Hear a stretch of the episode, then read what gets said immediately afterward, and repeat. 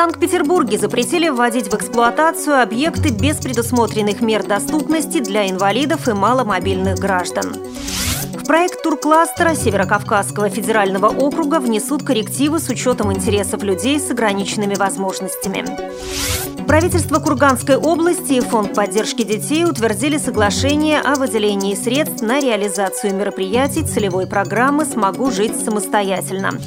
В Челябинской областной организации Всероссийского общества слепых начал издаваться звуковой журнал «Ключ». Далее об этом подробно в студии Наталья Гамаюнова. Здравствуйте. В Санкт-Петербурге больше не будут вводиться в эксплуатацию объекты без предусмотренных мер доступности для инвалидов и маломобильных граждан, заявил губернатор Георгий Полтавченко.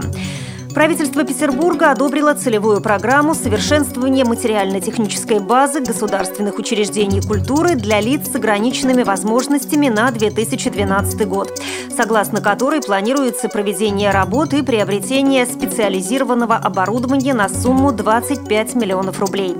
Не согласовывать никакие проекты и не принимать никаких объектов, если на них не выполнены необходимые требования по доступности для маломобильных граждан, заявил Полтавчин. Лещенко. Это не наша с вами прихоть, это требование федерального закона, который все обязаны выполнять.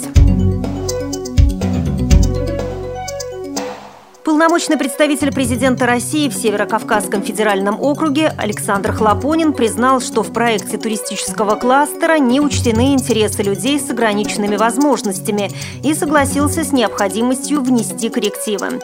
В связи с этим решением в рамках проекта в Северо-Кавказском федеральном округе, Краснодарском крае и Адыгее в 2011-2020 годах планируется построить новые горнолыжные курорты мирового класса, а также пляжные курорты на Каспийском побережье.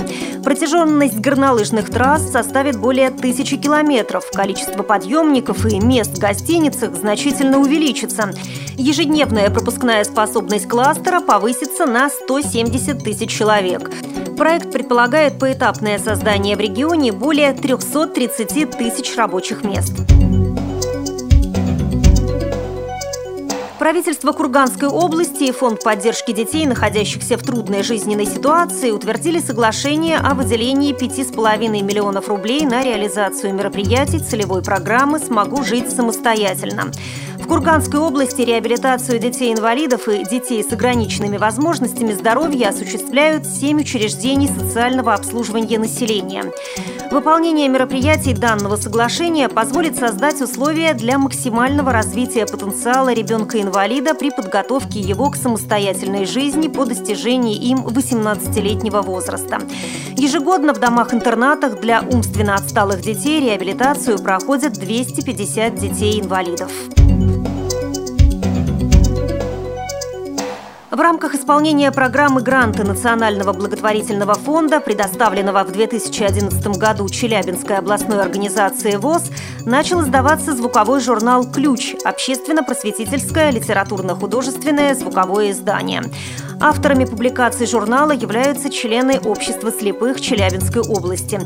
Соисполнителями программы гранта стали Челябинская областная специальная библиотека для слабовидящих и слепых людей и общественное объединение «Центр социальной и культурной поддержки инвалидов, ветеранов и молодежи Челябинской области.